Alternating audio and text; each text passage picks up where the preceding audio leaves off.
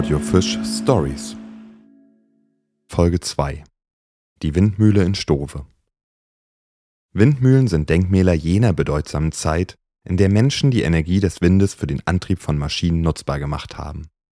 Sie zeugen von Erfindungsgeist, Geschicklichkeit und Fleiß in einem sehr alten und lebenswichtigen Handwerk. Wann genau die ersten Windmühlen gebaut wurden, ist wissenschaftlich nicht restlos gesichert. Vorstellbar ist, dass die Technik bereits vor 3000 Jahren eingesetzt wurde. Als erster bekannter Beweis für die Existenz von Windmühlen wird eine frühmittelalterliche Schriftquelle aus der ersten Hälfte des 7. Jahrhunderts angesehen. In der Gesellschaft hatten die Müller meist einen sehr schlechten Ruf. Zum einen standen sie in einem besonderen Abhängigkeitsverhältnis von der feudalen Obrigkeit, zum anderen benötigten sie große technische Fertigkeiten, um die komplizierte Technik zu beherrschen. Der Umgang mit den Naturkräften erschien einfacheren Menschen als unheimlich, weshalb den Müllern oft ein Bündnis mit dem Teufel unterstellt wurde. Da die Mühlen außerhalb der Dörfer und Städte standen, waren ihre Betreiber selten in die Gemeinschaft integriert. Viele Spottverse, Neckreime und Spukgeschichten aus vergangenen Zeiten zeugen von dem schlechten Stand der Müllerzunft.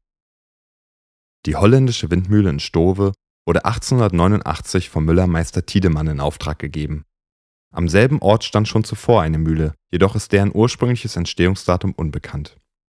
Über die Jahre scheiterten immer wieder Müller an der Aufgabe, die Windmühle gewinnbringend zu betreiben. Ende der 1920er Jahre wurde der Betrieb vorübergehend eingestellt.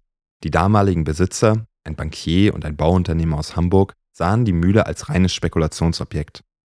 1940 übernahm der Müllermeister Hans Mier den Betrieb.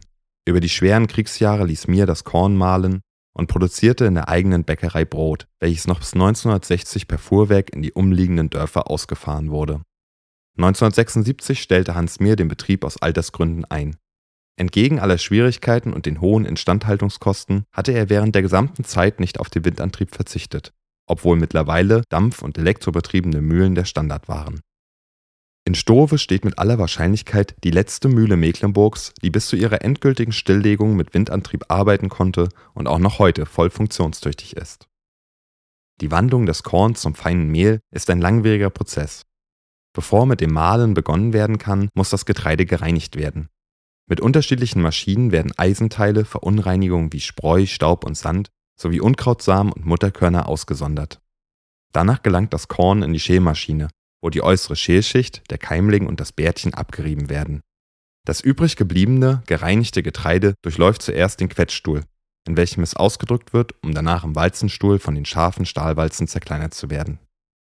Im nächsten Schritt wird das Mahlgut in die Bestandteile Mehl, Dunst, Grieß und Schrot sortiert.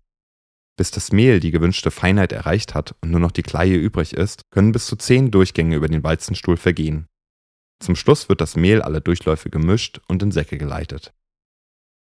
Zwei Jahre nachdem Hans Mier den Betrieb eingestellt hatte, kaufte der Rat des Kreises Wismar die Mühle und machte aus ihr ein Denkmal der Produktionsgeschichte mit integriertem Museum.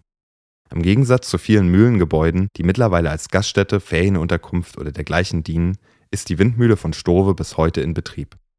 Im Gebäude selber kann man sich den Mahlprozess anschauen und später im dorfeigenen Heimatmuseum die Backwaren kosten. Alleine das frische Brot aus dem Lehmbackofen macht den Ausflug nach Stove lohnenswert